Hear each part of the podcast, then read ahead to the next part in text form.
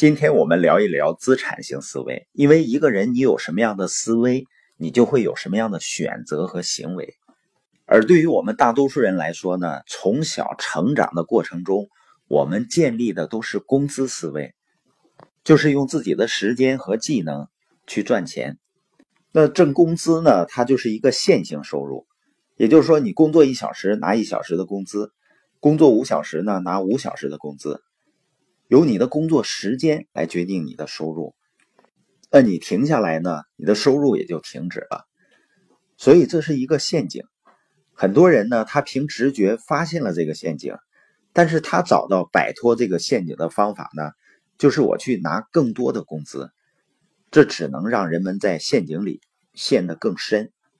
而且，当我们具备的是工资思维的时候，我们在看机会，在寻找机会的过程中，我们往往更容易发现那些赚钱的机会。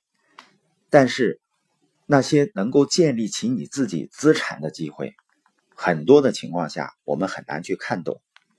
因为工资性思维的人呢，他关注的重点就是我花了时间，我能赚多少钱；而对于资产性思维的人呢，自己挣多少钱并不重要。重要的呢，是不是能够建立起资产？那决定一个东西是资产还是负债，就是看它能不能给你带来持续的现金流。换句话说呢，资产就是能让钱跑到你口袋里的东西，而负债呢，就是让你口袋里的钱往外跑的东西。但我们拥有的一件东西，要么是帮你赚钱，要么就是帮你花钱。如果这个东西呢不能帮你赚钱，那它多半呢就是负债。所以呢，资产就是为你工作的东西。有了它呢，我们就不用很辛苦的用时间换钱，因为它会很努力的为我们赚钱。而清奇的穷爸爸呢，经常跟他说要好好工作，而富爸爸呢，经常对他说要建立资产。为什么清奇建议人们要从雇员象限和生意人象限进入 B 象限呢？因为 B 象限最大的优势就是你在创办自己的企业时，你同时也是在建立属于自己的资产。而这个企业呢，有生产型企业，也有营销型企业。当一个人有工资性思维的时候呢，他就会为了一份工作而拼命努力的赚钱；而拥有资产性思维呢？就会拼命努力的建立自己的资产。清奇认为呢，最好的资产啊，就是建立自己的营销类企业资产。其次呢，就是房产。那对于房产呢，要把现金流和资产增值区分开，因为大多数人呢，将这两个混为一谈了。所以他们在投资的时候呢，只追求资产增值，也就是说。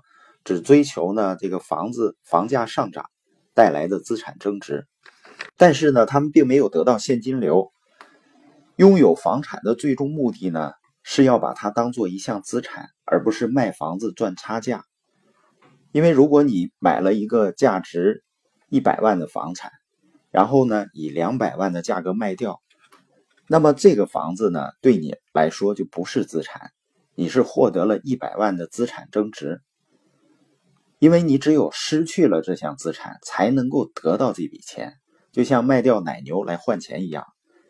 清奇呢更喜欢留着这头奶牛，靠卖牛奶来赚钱，也就是房产出租所带来的收入。清奇说啊，工作最大的问题就是它不是资产，因为你不可能卖掉自己的工作，也不能说把我的工作租出去。工作呢也不能给我们带来利息，也就是说它不能带来被动收入。